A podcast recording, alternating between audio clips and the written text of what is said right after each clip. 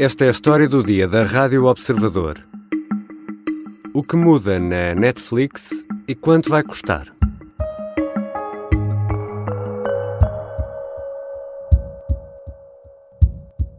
So the cracking down of the passwords and now adding ads, you're convinced that'll turn things around? Oh, for sure. The impact of account sharing, where a third of the you know people using Netflix weren't paying, uh, they were borrowing someone else's account. So you look at that and say, okay, how do we get them to pay a little bit? Ted Sarandos é o co-CEO da Netflix. Nesta entrevista à Spectrum One, da Califórnia, a 7 de fevereiro, admitia que a introdução de anúncios e o pagamento por contas partilhadas é uma forma de aumentar o financiamento da empresa. Segundo este responsável, um terço dos espectadores não pagava pelo serviço. Quanto a anúncios, e em Portugal, ainda nada se sabe, mas a modalidade passa por pagar menos por mês, mas ter publicidade. Por outro lado, por cá, já está a funcionar o novo sistema de partilha de contas, que torna mais caro o acesso à plataforma de streaming.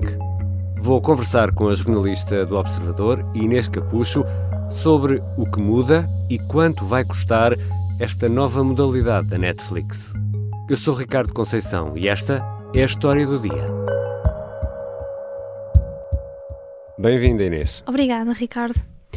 Inês, vamos lá então saber o que é que muda afinal na Netflix. A Netflix começou a combater a partilha gratuita de contas, ou seja, a partir de agora, só quem vive na mesma casa pode utilizar a mesma conta. Hum. Por exemplo, se tiveres um relacionamento à distância, se tiveres um filho que não mora na tua casa, nem sequer mora em Lisboa, já não pode fazer parte da tua conta, a menos que pagues por isso.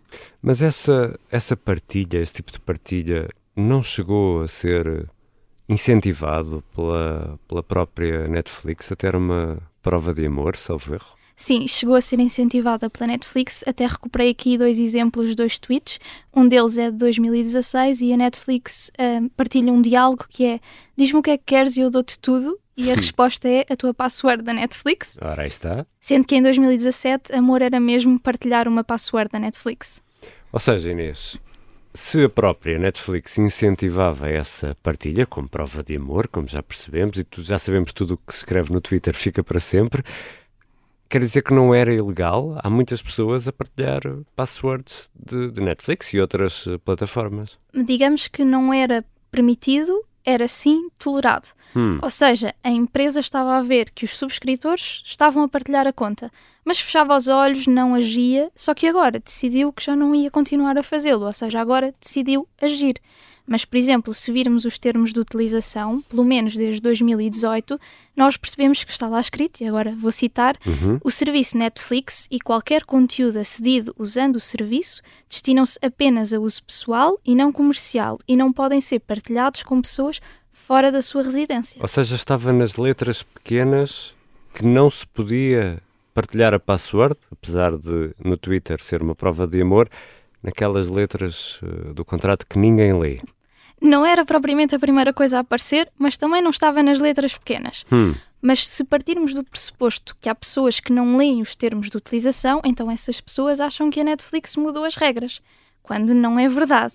Ainda assim, eventualmente estes incentivos partilhados nas redes sociais podem ter baralhado assinantes, ou seja, se lês no Twitter que podes partilhar a password e que isso até é um ato de amor, e depois lês algo nos termos e condições, vais começar a ficar algo confuso. Então, será que posso ou não posso fazê-lo? Se dizem no Twitter que posso e é a conta oficial da empresa, então se calhar até vou fazê-lo e não tem mal nenhum. Exatamente, imagina, já deste aí alguns exemplos, mas uh, no caso de uh, a conta estar em nome dos pais e o filho estar, ou a filha estar em Erasmus ou estar a estudar fora e estar a usar a conta, isto não é um bocadinho trocar as regras a meio do jogo? Não, a Netflix não mudou as regras, decidiu combater algo que estava a ver que as outras pessoas estavam a fazer e está no seu direito. Nós não podemos dizer que a Netflix quebrou aqui uma promessa porque não havia promessa nenhuma, não é? Mudou talvez um pouco a narrativa, Hum. deixou de incentivar para passar a, a combater. E também porque no final de 2022 a Netflix já- dizia que esta ampla partilha de contas, que crê que esteja a acontecer em mais de 100 milhões de residências, 100 milhões. 100 milhões, estava a minar a capacidade de investir, de melhorar a Netflix a longo prazo e de construir este negócio. Portanto, estava a sentir-se quase que lesada por estas partilhas. Ou seja, leia-se menos dinheiro a entrar. É isso. Exato.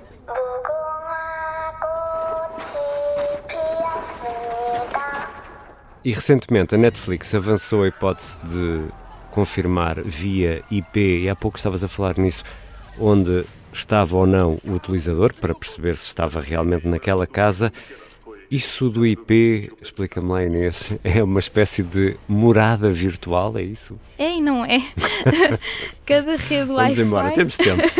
cada rede Wi-Fi tem um IP, um protocolo de internet concreto, que a Netflix vai utilizar para fazer a verificação dos dispositivos com a sessão iniciada, ou seja, para perceber se estão todos na mesma localização ou se há alguém que está a aceder àquela conta de um outro local. Então, por exemplo, em casa o meu IP é outro, aqui no observador o IP é outro completamente diferente, é isso? Exatamente, e por exemplo, se estiveres de viagem, o teu IP será outro, mas Uhum. neste caso a Netflix diz que se fores o dono da conta, não deverá ser preciso esta verificação do dispositivo, porque consegue verificar que estás de viagem, embora ainda não tenha dado grandes detalhes sobre como é que isto tudo se vai passar.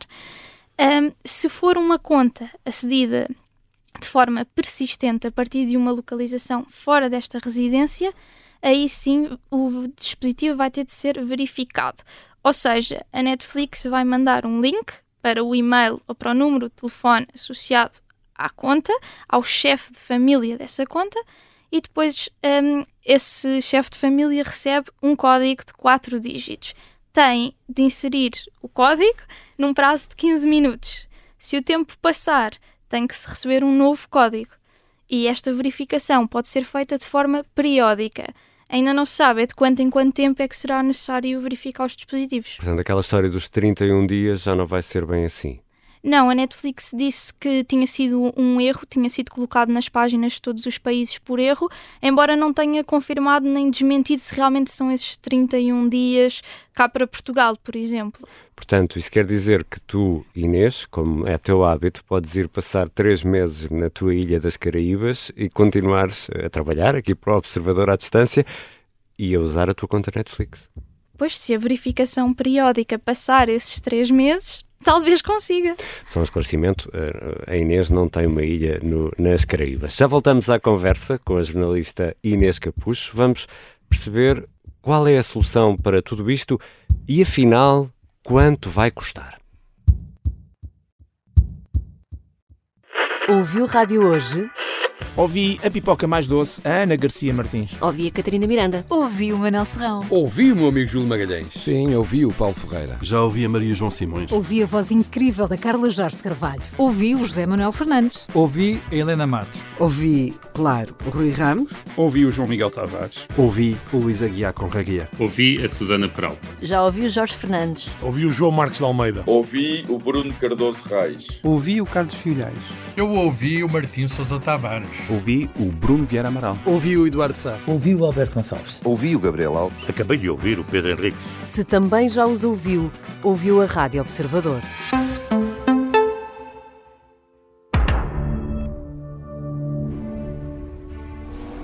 It would help if we could decide here and now on your name. My name? Yes, ma'am. Your regnal name. Estamos de regresso à conversa com a jornalista Inês Capucho. Inês, e agora como vai ser? Como vamos poder continuar a ter Netflix em casa? Se tivermos uma password partilhada com alguém, explica-nos lá de uma vez por todas como é que tudo isto vai funcionar.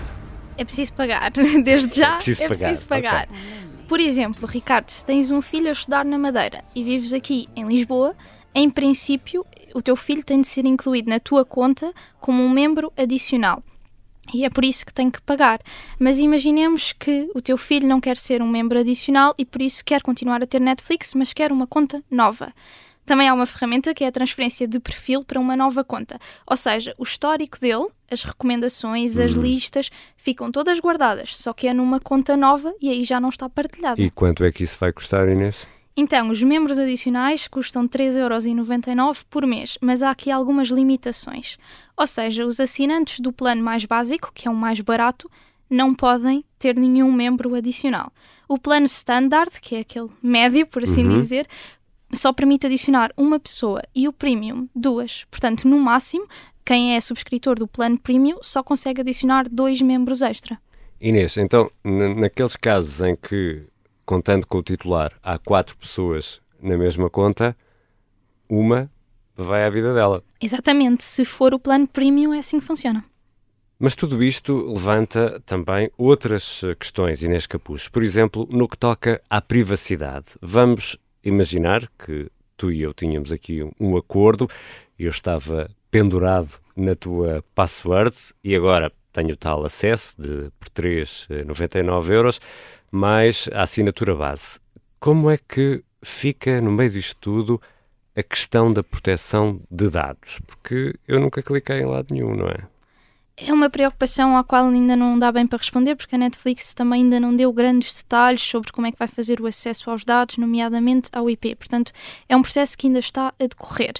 Ainda assim, Ricardo, quando pagas esses 3,99€ para fazer parte da outra conta, não é? para estares associado a um titular, tens de dar o teu nome, o e-mail e uma password diferente daquela pessoa, do chefe de família. Portanto, estás a concordar que a Netflix tenha acesso aos teus dados. A Netflix está a ter acesso aos teus dados para que tu tenhas acesso aos conteúdos deles. E, portanto, a base contratual e o consentimento são duas das formas lícitas para alguém utilizar um dado pessoal de outra pessoa, segundo os advogados uh, ouvidos pelo observador. Ou seja, é como se estivesse a uh, clicar lá no quadradinho a dizer que li e aceito todos os termos do contrato, é isso? Exato. Por outro lado, o titular da conta tem a tua autorização para transmitir os teus dados à Netflix, sendo tu alguém que não subscreve o serviço e está só pendurado na uhum. outra conta, ou se fores um membro adicional e colocaste lá os teus dados na plataforma, aqui não há qualquer problema em termos de proteção de dados. Contudo, o problema é se a Netflix utilizar dados de terceiros sem autorização. Terceiros que têm contas partilhadas, que não subscrevem o serviço, que não assinaram um contrato, que não concordaram com os termos e a Netflix está a ver o IP delas. Uhum. Não estou a dizer que isto acontece, não é? Não sabemos se poderá acontecer, mas se chegar a acontecer é um problema.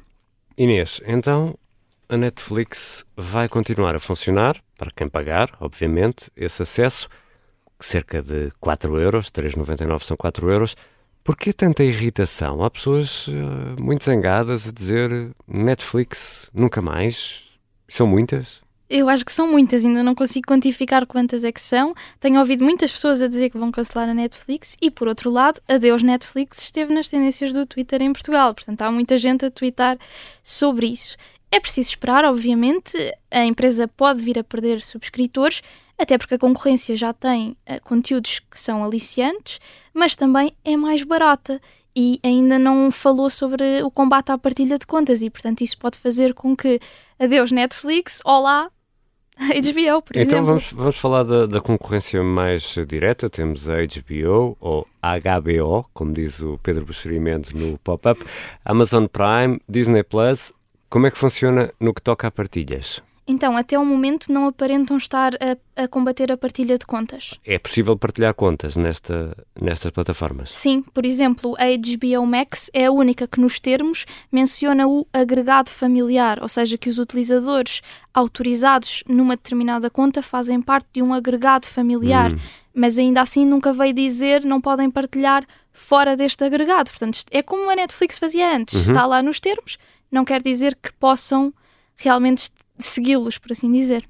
Depois, uh, o Prime Video da Amazon permite seis perfis numa única conta e diz que o utilizador, ao aceitar os termos, está a aceitar em seu nome, em nome de todos os membros da sua casa e outras pessoas que utilizem o serviço. Mas quem são estas outras pessoas? Eh, não sabemos, nunca foi especificado.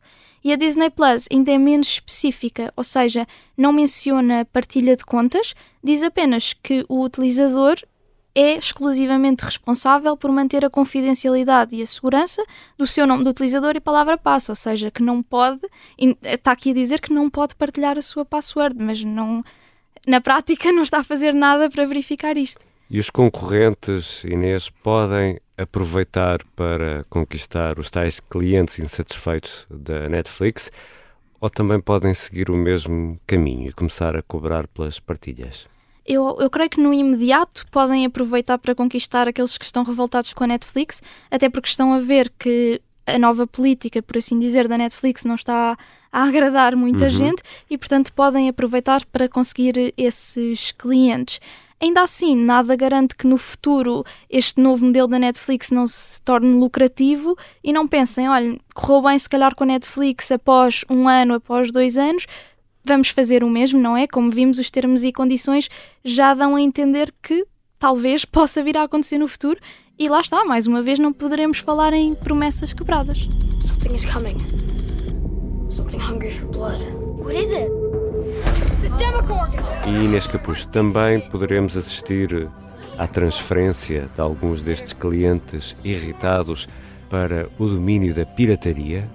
Eu creio que não, e os especialistas ouvidos pelo observador são da mesma opinião, até porque defendem, lá está, que um determinado conteúdo tem direitos de autor e temos de pagar por ele, não é? Custa a ser produzido e, portanto, temos esta subscrição. Muitos milhões, em alguns casos, não é? Basta Exatamente. lembrar Stranger Things, por exemplo. É? Exatamente. E a subscrição é uma forma de nós também contribuirmos para que continuem a ser produzidos conteúdos que gostamos de assistir, Stranger Things e outras, para terem mais temporadas, mais tempo de episódio, se calhar, e portanto isto é importante. E recorrer à pirataria acaba por ser desvalorizar estes direitos de autor que a Netflix e outras plataformas de streaming têm.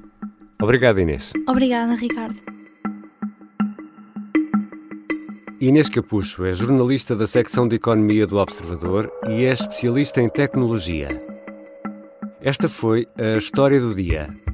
Os sons que fomos ouvindo são de séries famosas disponíveis na Netflix. A sonoplastia é da Beatriz Martel Garcia. Contamos ainda com a colaboração do jornalista Vasco Maldonado Correia e a música do genérico é do João Ribeiro. Fica ainda um pedido. Uma vez que o nosso podcast é gratuito, e se tem por hábito ouvir e se gosta da história do dia, para nós é muito importante que partilhe os nossos episódios com um amigo ou um familiar, porque para nós faz toda a diferença. Pode também clicar em seguir no site do Observador ou nas plataformas de podcast e assim não perde um episódio. Eu sou o Ricardo Conceição. Até amanhã.